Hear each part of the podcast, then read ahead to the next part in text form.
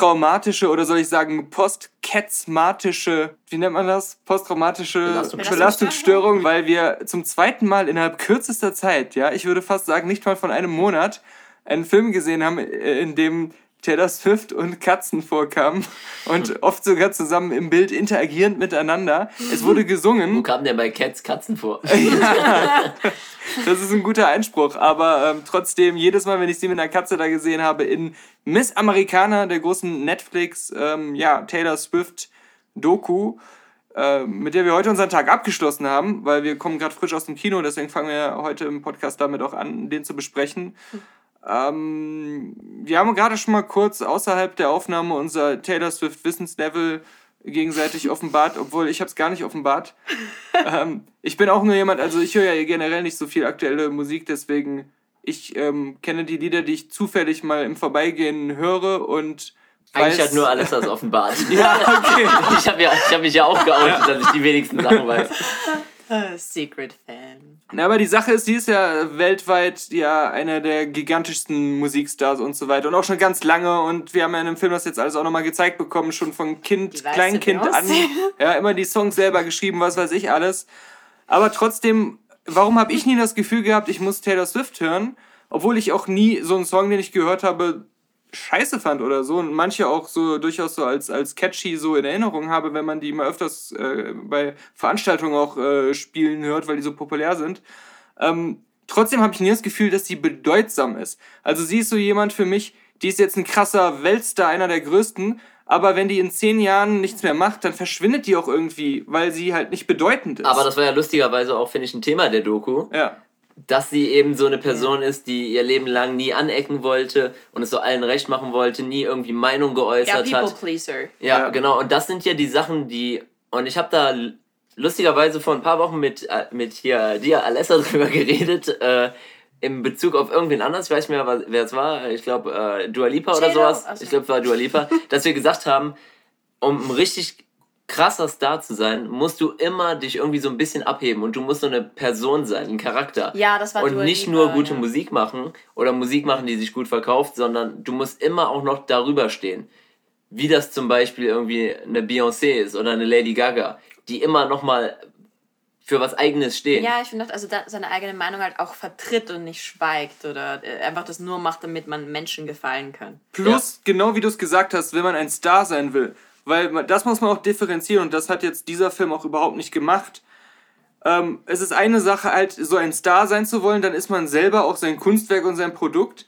Aber ähm, es gibt halt auch Künstler, die gar nicht im Mittelpunkt stehen wollen, die ihre Kunst komplett in den Raum stellen und das hat dann eine Wirkung auf mhm. Leute oder bleibt dann irgendwie ganz lange bestehen. Ähm, aber ähm, das ist halt eine komplett andere Geschichte. Mhm. Oder du hast wirklich eine krassere Geschichte, die dahinter steht ähm, weil ich habe es eben vor der Aufnahme erwähnt, die Lady Gaga Doku, die es zum Beispiel gibt, mhm. ähm, die dann viel mehr Tiefe hat, weil sie ein viel krasseres Leben hat und ja. viel mehr erlebt ja. hat und äh, durch viel krassere Schwierigkeiten irgendwie gehen musste, um dahin zu kommen, wo sie jetzt ist. Das wirkt natürlich anders, als wenn man jetzt das bei Taylor Swift sieht, die von klein auf schon eigentlich mega erfolgreich war, der ziemlich viel gelungen ist und die Themen, die dann vorkommen, die jetzt so äh, da ausschlaggebend waren in der Doku, die irgendwie so diese Schwierigkeiten und die, die Hürden waren, die sie überkommen musste, die waren jetzt nicht so super spannend, dass es ja, sich lohnt, dafür eine Doku glaub, zu machen, oder? Ich glaube halt deshalb ist sie halt so beliebt bei der Masse, weil die meisten Menschen sind einfach superficial und shallow und ich finde, dann kann man ja. sich halt eher mit sowas Einfacheren äh, identifizieren, dass sie jetzt mal was richtig Schlimmes, also was richtig, richtig krass Schlimmes passiert ist, was du halt verarbeiten musst. Aber ich finde trotzdem die Musik halt nicht schlimm, schlecht oder keine Ahnung irgendwas. Nee. Die aber, Doku war ja auch nicht äh, schlecht. Die Doku ja. war auch überhaupt nicht schlecht. Es hat einfach nur an Tiefe gefehlt, aber die meisten Leute werden es halt super gefeiert haben, weil sie es halt ja, aber, aber das ist es halt. Also ihre Probleme, ja auch in ihren Songs und so, die sollen ja relatable sein. Das heißt, das sind Sachen, die ja. so jemand, der das hört, der auch vielleicht was jünger ist, dann immer so, ah, das habe ich auch durchlebt und ich bin mit ihr erwachsen geworden und all solche Geschichten, was sie auch selbst sagt, dass das ihr Konzept auch ist, warum ja. sie so gut mit ihren Fans funktioniert.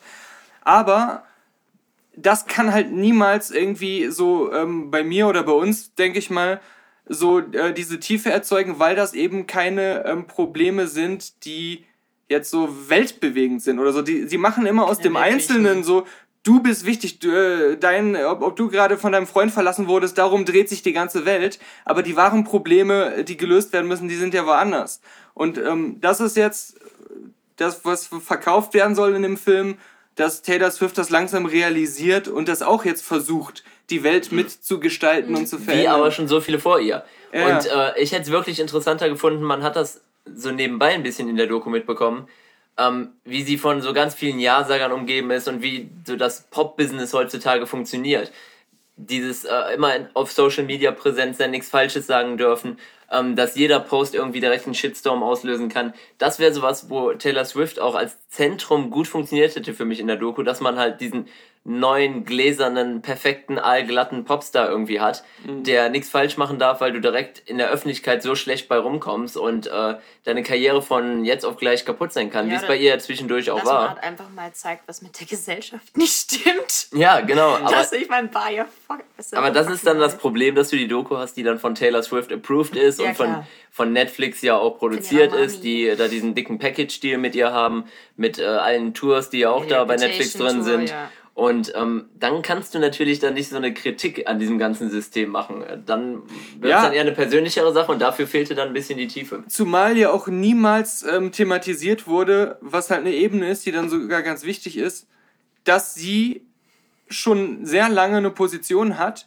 in der ihr auch niemand was sagen kann und sie eigentlich die Fäden in der Hand hat. Und fast die ganze Zeit des Films, bis auf äh, diesen einen Punkt, der dann recht spät kam, wo sie mal ein Jahr lang Pause gemacht hat und verschwunden ist, äh, wie es dann gesagt wurde, ähm, hat sie dann immer so darüber erzählt hat, wie schrecklich das war und wie sie sich unter Druck gesetzt gefühlt hat. Und äh, ich habe ja äh, bis zwei Jahre im Voraus Termine, aber ähm, ich kaufe ihr das nicht ab, dass sie, wenn sie das nicht wollen würde, alles, nicht einfach sagen äh, könnte, ich höre auf, das wird mir zu viel oder ich mache weniger oder ja, das mhm. ist ja ihr, sie selbst ist ja in der ganzen Doku die einzige gewesen, die diesen Anspruch hatte, dann auch on top immer sein zu mhm. wollen und diese ganzen Sachen dann halt auch so zu machen. Also mhm. weil sie aber auch leider scheinbar so ein Mensch ist, der von klein auf in diese Rolle so ein bisschen reingedrängt wurde und es nicht anders kennt und das sagt sie auch mehrmals. Ja, weil sie auch so Probleme mit anderen. Aber wurde sie gedrängt?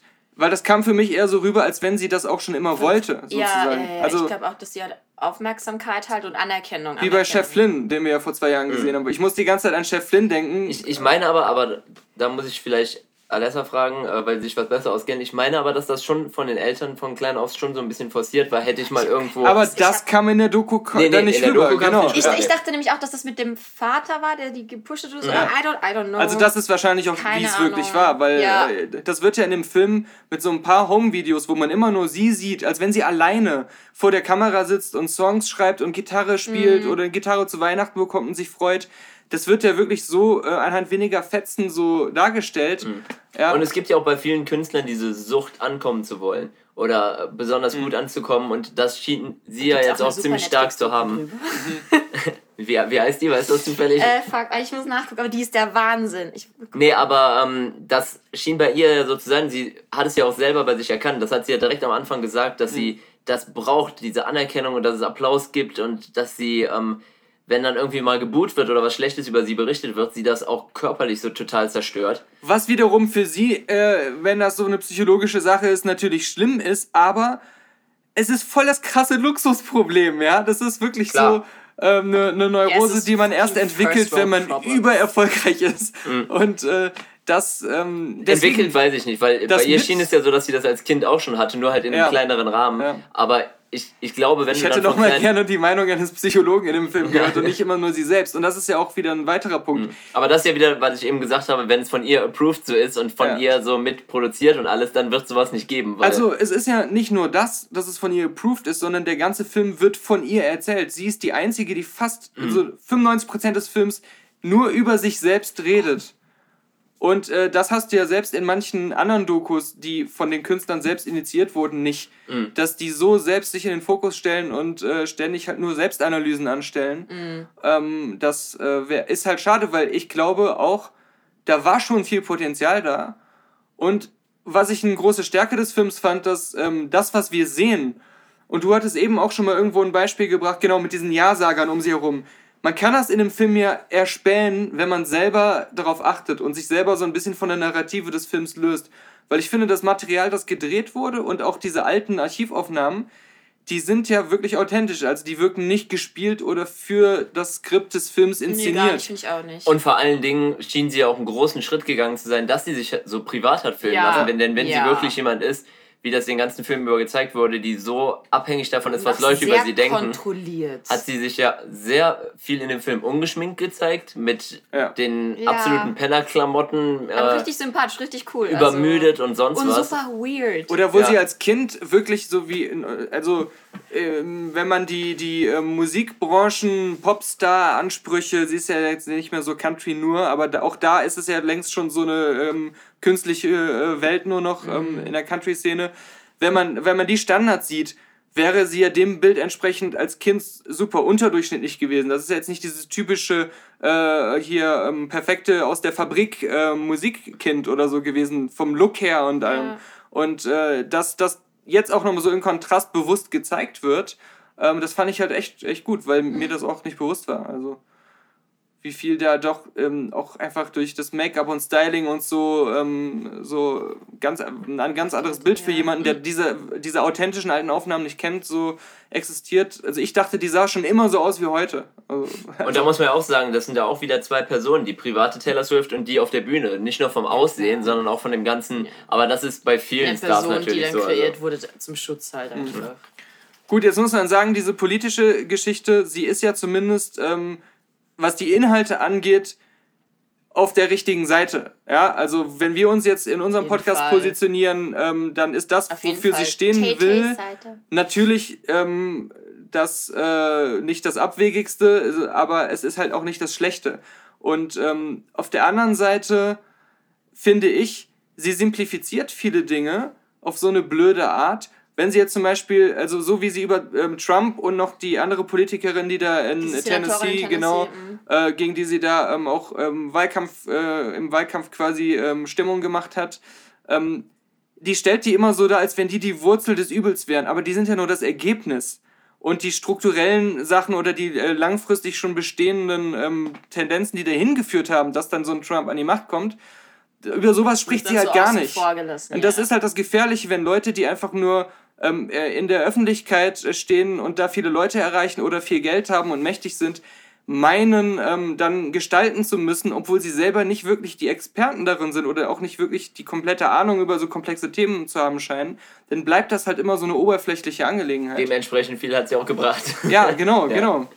Ähm, und da hat der Film auch null eine Analyse betrieben, warum das nicht funktioniert hat, dass sie diese Senatorin verhindern konnte. Mhm ähm, die ja, wie wir in dem Film äh, erfahren haben, gegen äh, gleichgeschlechtliche ähm, Hochzeit und äh, hier ähm, gegen Frauenrechte einschränken ja. will wieder und äh, alles Mögliche, ähm, was unvorstellbar ähm, für den normalen Menschenverstand ist. Aber ähm, ja, da mal auch drüber zu reden, warum äh, das nicht so geklappt hat. Stattdessen wird e-, eher wieder so eine Art Pseudo-Aufbruchsstimmung geschaffen, so nach dem Motto, das wird schon irgendwie alles gut, wenn. Das wurde so übergangen einfach ja, alles. So die Ern am Ende wird alles gut. so wie so ein naives Denken, ja. ja. Am Ende wird schon irgendwie alles gut. Es ist zwar jetzt scheiße und wir heulen ein bisschen, aber wird schon irgendwie. Ja. Es war allgemein nicht nöt, not, äh, notwendig, zum das Schluss diesen ganzen politischen Scheiß damit ist, reinzubringen, ja, weil da, das ist. Dafür gucke ich ja keine Taylor Swift-Doku, um und zu sehen, was die da für politische Ansichten hat. Ja, und selbst wenn, dann sollte es halt ein bisschen tiefer reingehen und nicht nur hm. so. Und der Film hat ja schon entlarvt, äh, recht früh, äh, dass, dass es schon erwähnt wurde und später dann nochmal, auch in Bezug auf andere Sängerinnen oder Musikerinnen, diese verschiedenen, ähm, sich immer wieder neu erfinden zu müssen, gerade als Frau in so einem Business, wenn man älter wird und schnell dann so ähm, äh, viel schneller als männliche Performer genau dann aufs äh, Abstellgleis äh, geschoben werden soll, dass dieses ständige Neuerfinden so voll wichtig ist, um die Karriere am Leben mhm. zu halten. Und das hat ja dann auch so ein bisschen dann später diese, äh, politisch, ich will jetzt auch politisch sein und so, mhm.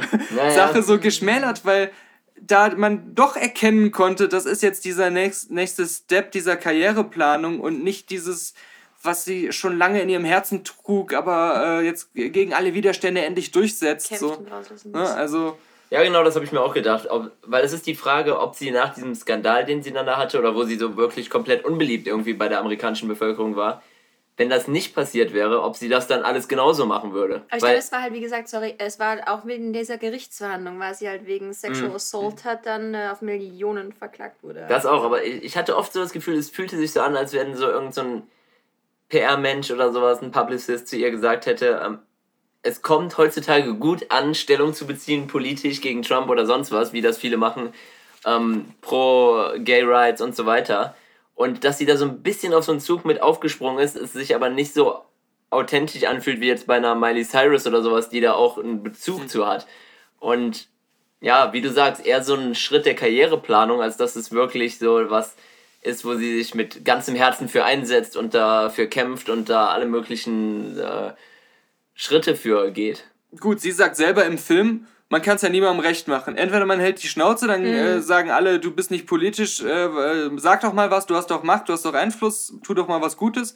Wenn du was machst, dann heißt es, ah, das ist doch nur so ein Karrieremove. Aber in dem Film selber bestätigt sie halt so oft, dass es Karrieremoves mhm. sind. Und das am Ende ist ja auch eigentlich so, dass sie sich ja freuen wieder und, und feiern und so weiter eigentlich über ihren eigenen Erfolg, dass das neue Album jetzt wieder durch die Decke geht, dass diese neuen Songs so gut ankommen und dass sie ja zwischendurch Angst hatte durch ein paar Sachen, die passiert sind, dass sie ähm, nicht mehr auf ihrem hohen Status bleiben ja. kann.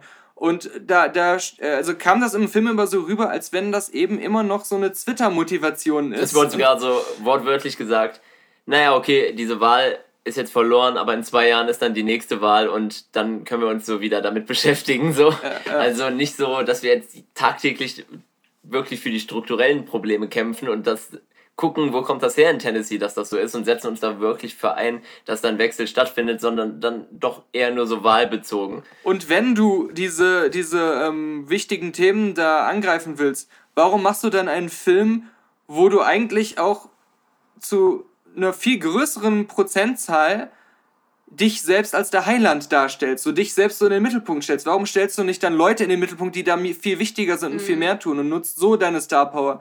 Weil das ist ja auch 100% was der Film jetzt gemacht hat, so. Mhm.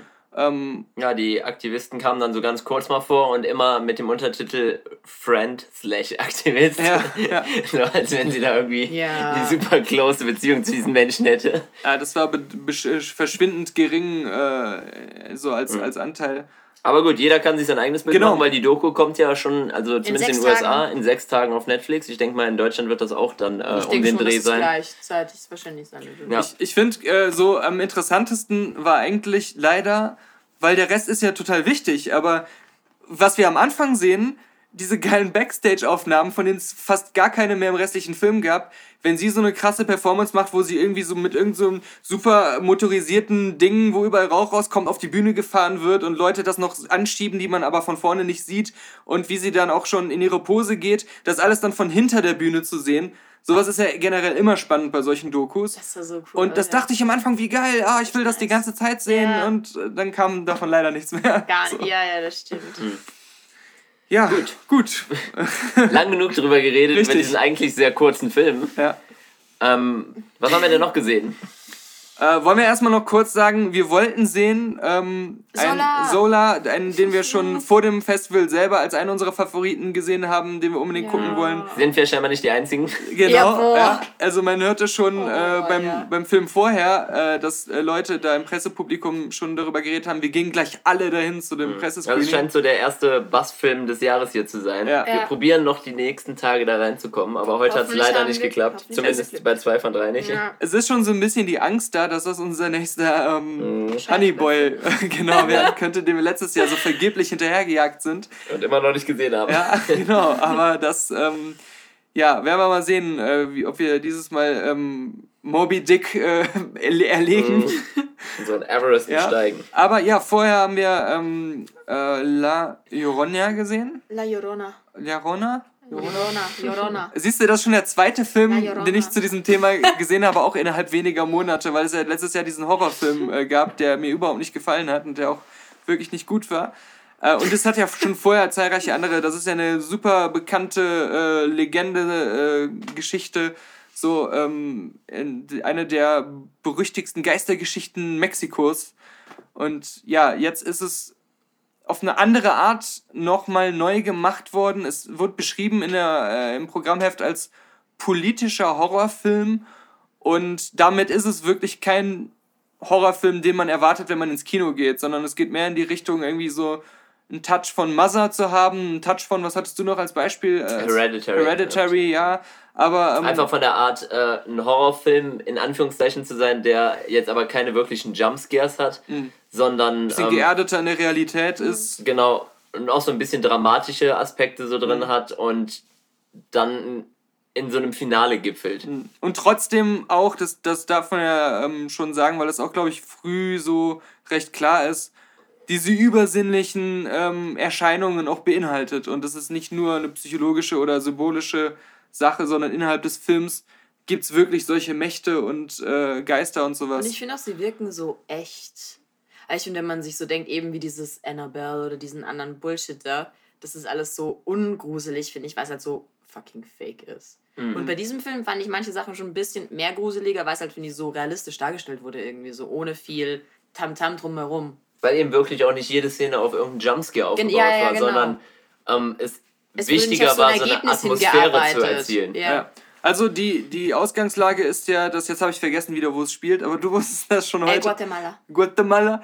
Ähm, dass da äh, ja der Machthaber, so wie ich es verstanden mhm. habe, ähm, des Genozids für schuldig erklärt wird am Anfang des Films an den äh, Maya. Maya.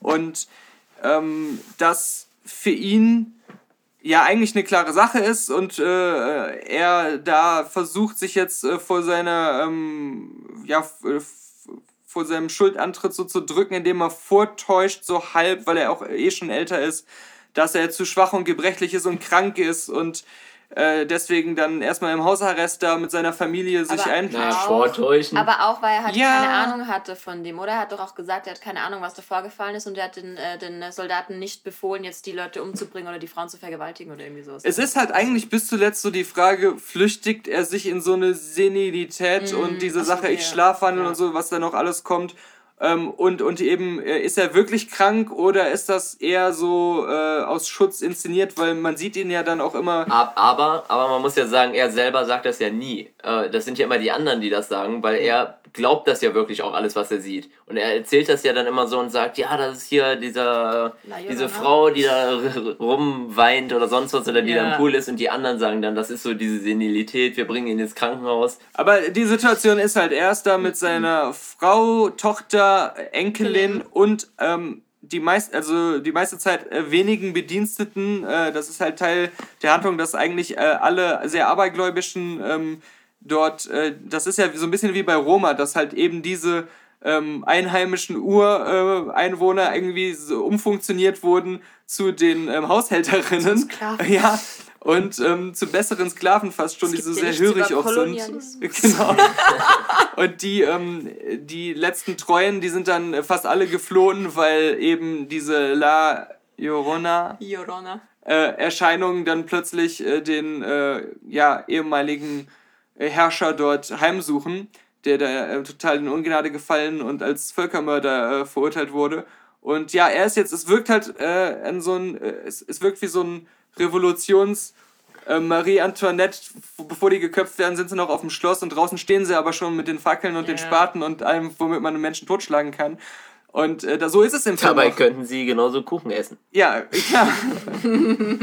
aber es ist, es, es ist wie, oder wie bei Inception, wenn das Unterbewusstsein äh, plötzlich randaliert und von außen die Scheiben schon einschlägt. So ist es hier halt auch. Und ähm, gleichzeitig, ja, entfaltet sich halt diese ganze La Llorona-Sache. Aber wie du, Patrick, glaube ich, nach dem Film kritisiert hast, recht langsam doch, was diese. Ich glaube jetzt auch noch mit ein bisschen Abstand betrachtet, hätte ich es vielleicht besser gefunden, wenn das Ganze nicht ein La Llorona-Film gewesen wäre. Also, wenn man das einfach den Film nicht so genannt hätte und das dann doch irgendwie mhm. auf was anderes zentriert hätte, weil indem man diese wahre Legende oder diesen Mythos da aus Südamerika nimmt, ähm, da muss man da auch irgendwie ein bisschen mehr für mich in diesem Film erklären oder wirklich auch sagen, du hast eben gesagt, die La Llorona ähm, Erscheinungen, die dann dann im Haus passieren, aber in dem ganzen Film wird kein einziges Mal, glaube ich, selbst das Wort La Llorona gesagt. Mhm. Und ähm, dann ist es irgendwie finde ich ein bisschen blöd, wenn dann am Anfang nicht wirklich, ja, was heißt Exposition betrieben wird, aber zumindest irgendwie mal ansatzweise halt gegeben ja, wird, dass ne, man es ungefähr halt. Für Leute, die jetzt nicht aus irgendwie einem betreffenden Land da kommen, wo das eine total bekannte Geschichte ist und jeder weiß, worum es geht, zumindest in zwei, drei Sätzen mal erklärt, womit man es zu tun hat und deswegen auch im Film dann ein bisschen besser ankommt als Zuschauer. Mhm. Und ähm, weiß, was ist die Bedrohung oder was ist diese Legende mhm. dahinter, wofür steht dieser Geist. Und das kam ja alles nicht vor und stattdessen hat er sich dann drei Viertel äh, der Laufzeit mit ja eher den Hintergründen beschäftigt, diesen politischen Sachen und so weiter. Das sehr langsam erzählt. Ich habe nichts gegen, wenn ein Film das langsam erzählt und hat auch viel ja diese ähm, äh, Shots gehabt, wo wenig Schnitte waren und das alles in einer Einstellung war, äh, was auch völlig in Ordnung ist. Aber wenn man dann da so eine Geistergeschichte draus macht und das dann auch in einem Finale gipfelt, wo das dann eine größere Rolle spielt, dann muss am Anfang, finde ich, für meinen Geschmack ein bisschen mehr irgendwie kommen, was das rechtfertigt oder was dann nachher so ein äh, Payoff vorbereitet oder zumindest kleine Noten getroffen werden, die da in die Richtung so hindeuten, dass der Film was damit zu tun hat. Mhm. Und nicht nur ein politischer Film ist. Also ich glaube, also ich äh, fand, mich hat das nicht so gestört, aber ich glaube, die Sache ist halt, ähm, du hast recht mit dem, was du sagst, dass der Film es nicht versucht hat, ähm, eben äh, auch für Leute, die nicht so eng da dran sind, äh, ein Film zu sein, der sich so komplett entfaltet. Ähm, mir war das recht früh klar und ich habe mich dann mehr darauf eingelassen, das so zu sehen wie ein Film, der für Leute ist, die da mehr einen persönlichen Bezug zu haben, sowohl zu der La Llorona-Geschichte als auch zu diesen Massakern, die es echt gegeben hat. Und das da halt zwei Sachen, die für so ein Volk sehr persönlich sind und, und sehr ähm, ja, ähm, tiefgehende Emotionen hervorrufen, äh, dass die so verknüpft wurden, aber nicht unbedingt mit Zielgruppe Außenstehende. Aber der Film läuft bei Sundance ja, aber, nicht in aber, Guatemala. Aber weil Sundance den ausgesucht hat, um den halt hier ähm, zu zeigen. Also, äh, naja, du bewirbst dich ja bei Aber Sundance. die, die haben es trotzdem, die haben den Film, glaube ich, nicht gedreht mit dem Ziel, in Sundance zu laufen und ähm, äh, für so ein Publikum primär zu sein. Also ich weiß nicht, ich kann mir nicht vorstellen, dass der Film, der auch ja einiges an Filmförderung, glaube ich, auch von sogar von Spanien da mit drin hatte, gemacht wird, um nur in Guatemala zu laufen für Leute, die sich da mit beschäftigen, die wahrscheinlich noch nicht mal das Geld haben, um ins Kino zu gehen. Aber in also, Excel, er war ja auch nicht jetzt unverständlich für uns. So. Also ähm, ich glaube nur, der, der Fokus lag nicht so auf uns. Ja. Aber das ist nur meine Sichtweise das kann sein, darauf, aber wie gesagt, mich das nicht gestört Wie gesagt, für mich, der Film hätte von mir aus ähnlich sein können, aber dann nenn es nicht La Llorona und mach da einfach was, was dann nur in dem Film ist. Oder lass es so eine Rachegeschichte sein von dieser Frau, um die es da, geht, dass die dann als Geister erscheint. Aber dann nenn es nicht nach dieser bekannten Legende, weil, also ich weiß nicht. Also sie haben ja da die Parallelen gezogen, auch zwischen den, ähm, weil halt La Llorona auch diese, diese weinende ähm, Frau ist, die ihre Kinder, deren Kinder ähm, ertrunken oder von ihr selbst sogar ertränkt wurden aufgrund Ereignisse, die vorher passiert sind. Mhm. Und ähm, also dieser, dieser Verlust der Kinder und auch diese, diese emotionale Schändung einer Frau, das sind halt diese Parallelen, die da gezogen werden zu vielen ähm, Sachen, die wirklich bei diesen Massakern passiert sind und wo gerade Frauen und Kinder ja Opfer geworden sind. Und ich glaube, das ist halt der Grund, warum äh, so, so eine Verknüpfung da so stark hergestellt wurde. Aber. Stark eben nicht. Das ist ja das, was ich kritisiere. Ich Gegen fand, Ende halt dann stark. Ja, ja, aber den restlichen Film über habe ich eben diese Verbindung nicht gesehen, dass sie das so krass darauf aufgebaut haben, weil ja, also das hätte man, finde ich, nämlich eben stärker machen sollen, dass das dann den Sinn gehabt hätte oder dass das Ganze gerechtfertigt wird. Der hatte jetzt für mich nichts Erinnerungswürdiges, weder visuell noch irgendwie äh, von den Aussagen, von irgendwelchen bestimmten Szenen, sei es Spannungselemente, sei es auch irgendwie die politischen Sachen, die davor kamen. Das meiste, was in die Richtung ging, habe ich auch ja schon bei Roma dann in dem Sinne schon besser gesehen, weil da geht es ja auch um die äh, um die Maya, du hast eben gesagt, und wie sie dann da so ausgenutzt werden von solchen reichen Familien. Also, was Aber Völkermord angeht, habe ich bessere Filme gesehen. Also, da war jetzt, das war so, so mittelmäßiger Film einfach. Ich habe mich jetzt nicht geärgert, den gesehen zu haben, aber ich habe da jetzt auch nicht viel mitgenommen und habe die Hälfte des Films mich echt gelangweilt. Also, ich, ich, ich finde, der Film war gut. Ich würde ihn durchaus äh, bestimmten Leuten empfehlen, wo ich, von denen ich weiß, dass die auch sowas konzeptionell interessant äh, finden und fand ihn halt selber auch sehr interessant. Der Film war gut.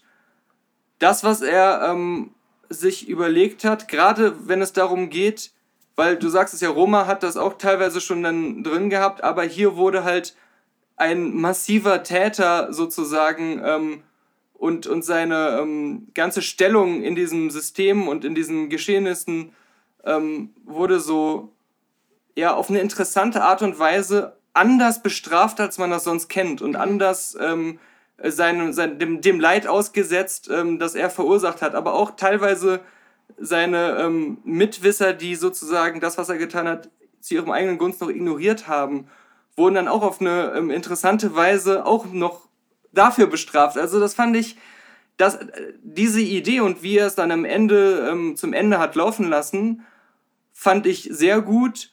Aber auch aufgrund vieler Punkte, die du genannt hast, würde ich auch sagen, der Film war da nur gut. Also ja, also ich, auf jeden Fall ausbaufähig. Genau, mit, mit gewissen äh, Details, finde ich halt, ja, ja. und äh, erzählt, ja. Also. Also ein Pans Labyrinth ist da zum Beispiel auch der bessere Film. Ja, ja, klar. ja, ja. Der, course. Klar, ja. Nee, fällt mir nur gerade ein, weil du hast das vorher erwähnt, bevor wir da das reingegangen mich die Beschreibung sind, dass es so mich daran erinnert ja. und es ist ja auch Franco. ähnlich. Mhm. Dann kommen wir zum Karussell. Äh, Karussell. ja, ähm, wir alle gewartet haben. Ich stand da mit jemandem in der, in der Pressline und der meinte so, ey, ähm, und warum bist du hier? Und dann meinte ich ja, na, wegen der Beschreibung, weil die Beschreibung sagt wirklich, da ist eine Frau, die baut Miniaturen von Freizeitpark-Attraktionen äh, ähm, und hat Sex damit. Hm. Und das ist nicht passiert. Und das, das ist, ist nicht passiert. Ja, genau. Ich, die ganze Zeit dachte ich, ich so im Kino, wann passiert es endlich? Ja. Wann tut ja. sie es? Ja, ja, genau. Also es geht schon um diese Objektophilie. Mhm. Ähm, und das äh, hatte ich auch in diversen Internet-Podcasts und äh, Kuriositäten der Weltsendungen äh, die letzten Jahre immer wieder mal gesehen, dass da Leute äh, nicht nur in Autos verliebt sind und mit Auspüffen Liebe machen, sondern auch den Eiffelturm geheiratet den Eiffelturm haben. geheiratet haben, aber auch mit eben Jahrmarktsattraktionen. Also da war jemand, der auch äh, vor gar nicht allzu langer Zeit durch irgendeine US-Sendung recht bekannt wurde, der irgendwie in eine Achterbahn verliebt war und auch so eine Miniatur davon dann zu Hause zum Kuscheln hatte. Ja, vielleicht, aber das ist jetzt ein Thema, was schon nach allem, was ich da vorher schon gesehen hatte mit Leuten, die in der Realität äh, so ein, äh, eine, äh, eine sexuelle Neigung haben, das zeigt der Film halt nicht. Also er ist nicht wirklich eine Darstellung dieser äh, sexuellen Ausrichtung, die sehr ungewöhnlich ist. Und er, also die Hauptfigur in diesem Film wird mehr dargestellt wie jemand, der anderweitige psychische Probleme hat mhm und aufgrund dessen auch in so eine Fantasie-Wahnwelt flieht, die wir ja auch sehr ähm, effektreich und durchaus äh, visuell auch beeindruckend in manchen Szenen so äh, gezeigt bekommen, weil das halt wirklich wie so ein Science-Fiction-Film inszeniert ist, wenn sie in ihrer Fantasie mit einem gigantischen Jahrmarktsgefährt, äh, so, so wie nennt man die Dinger? Mit einem Transformer reden. Ja, das sieht aus wie ein Transformer, ja, genau. oder? Aber was war das? Wie, wie nennt man solche Gefährte? So ein Drehscheibenapparat, ja. so ein großer. Äh, Move It hieß es, oder? Mhm. Ja, genau. Yeah. Und sie hat es Jumbo genannt, ja. ja. Also, so ein besseres Karussell. Ja. Also so hier, früher gab es im Phantasialand das Crazy Loop. Ja. So ähnlich. Aber es war ja, glaube ich, sogar so, sie hatte schon vorher mit anderen äh, Objekten. Objekten. die diese Jahrmarktsthematik entspringen, so. Allen, sie halt zu Hause halt dieses Modell hatten. Genau. Ne? Und das war jetzt das neue Große und das ist dann die äh, große Liebe im wahrsten Sinne des Wortes geworden. Aber der Film sagt halt die ganze Zeit über, eigentlich stecken da andere psychische Probleme hinter. So. Oder es wird zumindest stark angedeutet. So. Ja, sie hat auch so ihre Probleme mit Männern, besonders ja. durch ihren, ihren Vater so bedingt, was immer mehrmals Der angesprochen wird. Mhm. Ja, ihre Mutter ist äh, eine nicht unbedingt der Norm entsprechende Mutter, die auch sexuell Frau. sehr offen ist, aber auf der anderen Seite auch ziemlich labil ist und sie da auch so komplett in ihr Privatleben so mit reinzieht und die ganze Zeit äh, da ja emotional auch mit belastet und dadurch hat sie so ein bisschen so eine Abneigung, was heißt Abneigung, aber sie ist ein bisschen so von der Mensch, von den Menschen und sozialen Kontakten so ein bisschen ausgeschlossen, ist auch relativ schüchtern anderen ja, Leuten gegenüber. Anders. Sie ist ein anderer Mensch halt. Wird gemobbt dann noch von so einer ja. Gruppe, was ich jetzt nicht unbedingt den besten Teil des Films fand, weil es so Unnötig forciert wirkte. Ja. Und es hatte nichts mit dieser ähm, Objektophilie zu tun, mhm. sondern sie war einfach so als weird wahrgenommen worden und ja. deswegen gemobbt Aber warum worden. wusste man nie? Genau, also das wurde ja auch nie dargestellt, es war einfach mhm. random, nur weil sie jetzt einfach ein bisschen anders ist. Ja. Und da ist der Film überall so diffus. Man hätte ähm, aus genau aus, aus einer ähnlichen Handlung mit ähnlichen Figuren stärker rausarbeiten können Aussagen wie zum Beispiel das ist vergleichbar mit Homosexualität. Mhm. So, das ist einfach nur eine andere Art von äh, auch äh, Sexualität. Wo man auch oft ja. dran denken musste in dem so. Film, gerade wenn es so darum ging, diese Akzeptanz genau. von ihrer ist, Mutter ist, und sowas zu Ist bekommen. das Problem oder das Missverständnis eben, dass sie halt als geisteskrank so von anderen dann äh, abgestempelt und auch in die Richtung gedrängt wird, obwohl sie eigentlich nur nicht verstanden wird. Ja. Das wird in manchen Szenen sogar angedeutet. Ja. Ähm, und, aber es ist halt dieses diffuse so richtig nicht und ja, und man weiß dann nicht, was man mitnehmen und rauslesen soll. Ja, so als hätte man halt irgendwie Angst bekommen, das wirklich zu zeigen, was, was irgendwie dahinter stecken könnte irgendwie, weil die Leute das dann noch weniger verstehen würden, wenn du voll full in gehst. Ja. Es war aber so, ich finde, es war so, es ist so schwierig zu sagen, was man über den Film denkt, weil auf der einen Seite fand ich ihn so ganz gut, ja. auf der anderen Seite waren dann aber auch wirklich so Sachen, weiß ich nicht, also ich fand es cool, dass der Film so mutig war, dass er all in gegangen ist und das die ganze Zeit komplett ernst betrachtet hat, dieses Thema.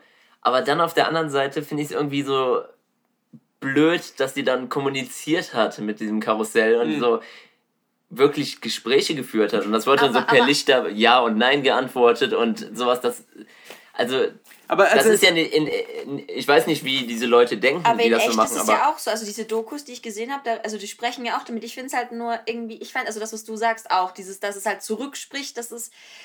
Aber sagen wir mal so, wenn wir in die Fantasie dieser Leute gehen, dann sind wir wiederum nicht all in gegangen, weil dann können wir auch weitergehen. Dann können wir auch irgendwas krasseres zeigen, was ja. die Auslebung der Sexualität mhm. oder sowas angeht.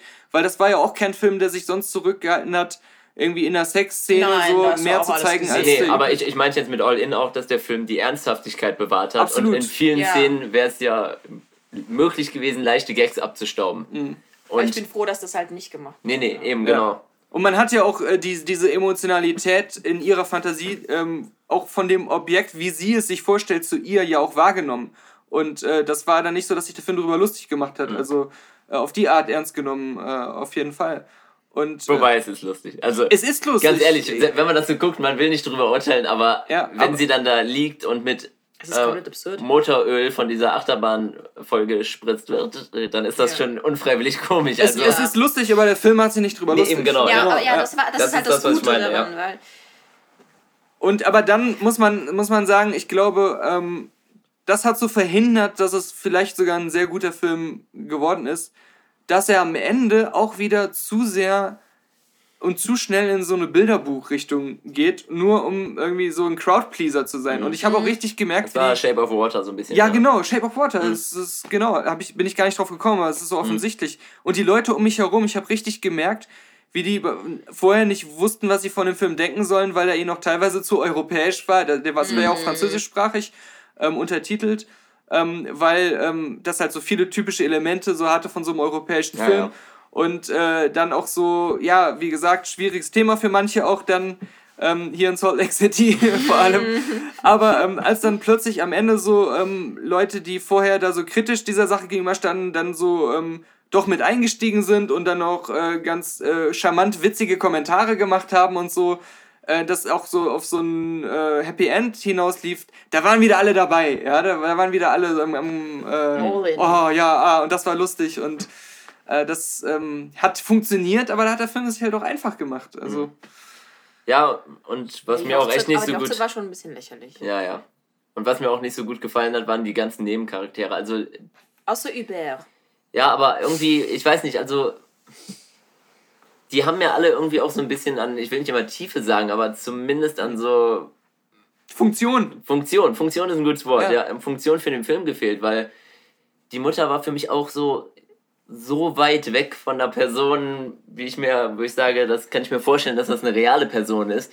Die war immer zu sehr so so eine Schablone irgendwie, weiß ich nicht, die so unbedingt diesen Zweck erfüllen musste, das Trauma von ihr zu sein, damit sie dann dazu so einer Objektophilen wird, mhm. als dass sie wirklich irgendwie, weiß ich nicht, wie ich ihre... Bei der Mutter fand ich das gar nicht. Ich habe das schon, also ich fand, ich hatte das schon abgekauft und so und dass sie das Trauma ist und dass sie halt selbst einfach so total am Arsch ist wegen dem, was halt passiert ist. Ja, aber ich glaube, also, was ich meine ist so, in jeder Szene, wo sie vorkam, wurde sie immer dargestellt als diese, ich habe immer einen anderen Typen da, ich bin so total sexuell offen und sonst was, aber sie haben halt, es war nie ein normales Gespräch irgendwie, was sie geführt hat. Oder es war nie irgendwie so mal ein bisschen grounded.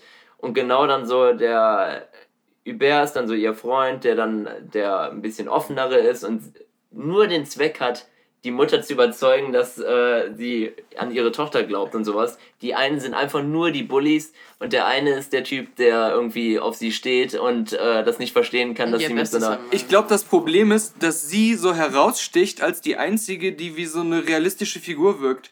Weil, weil sie halt so, so in sich gekehrt und äh, so auf diese weirde Art irgendwie realistisch wäre. Mhm. Also wenn man in der mhm. Realität diesen weirden Menschen hätte, kann man sich total vorstellen, dass er so ist. Und das alle ist, um sie herum. Die hat das echt gut gemacht, muss ich sagen. Ja. Sie hatte die Facetten, die vielleicht die ein oder andere Nebenfigur mehr gebraucht hätte. Ja. Aber gut. Aber sie war echt gut. Ja. Aber ja, sie gut gespielt ja, hat sie gut gespielt hat sie auf jeden Fall und die Rolle war die einzige, die wirklich mal. ausgearbeitet war. Ja. Und das ist das, was ich meine. Es ist auf jeden Fall, es ist nicht wirklich der Film gewesen, in dem jemand Sex mit einem Karussell hat aber ähm, zumindest kommt es irgendwie nah, nahe, es kommt nahe. dran. Ja. ja, aber ich ähm, muss echt sagen, obwohl bisher nach anderthalb Tagen noch nicht so der Knaller dabei war, ich habe so dieses, dieses Gefühl, so ein gutes Programm schon gesehen zu haben, mit diesen sehr unterschiedlichen Filmen, wo keiner. Sehr facettenreich, finde ich. Ja, halt irgendwie. So, keiner ist komplett so durchgefallen, jeder hatte zumindest einen interessanten ein Ansatz und, und war halt auch, hatte eine eigene Stimme, so. Es war sehr, und ja. jeder Film hat sich komplett so vom Mainstream-Kino abgehoben. Ja, extrem. Also die Taylor Swift-Doku will ich da jetzt mal ausklammern, aber ja, ähm, ja, ja. die restlichen auf jeden Fall, weil die Taylor Swift-Doku ist natürlich, wir haben es eben gesagt, so eine Standard-Musik-Doku, aber ähm, sie selbst war ja auch hier ne, Eröffnungsfilm auch sogar gewesen hier. Also, ähm, da, das, aber das ist halt dann trotzdem auch wieder so ein Element, das halt auch eine Facette jetzt ist in dieser Reihe an Filmen, die wir gesehen haben. Mhm. Ähm, das gefällt mir doch schon sehr gut, weil das Schlimmste ist echt ein Filmfestival, was wir hier noch nie erlebt haben, wo man nur so diese typischen monotonen Indie-Filme hat. Mhm. Die ähm, auch immer nur in eine Richtung gehen, die genau. so kuratiert wurden, dass einfach eine bestimmte Aussage getroffen wird und dann hast du 20 Filme dazu. Mhm. Wie das ja gerade bei so kleineren Festivals öfter der Fall ist. Ja, also wie gesagt, wir hoffen, dass wir Sola irgendwie morgen schon nachholen werden und ja, was uns noch so erwartet, klingt auch zumindest verheißungsvoll. Gut, gut, ja. Genau.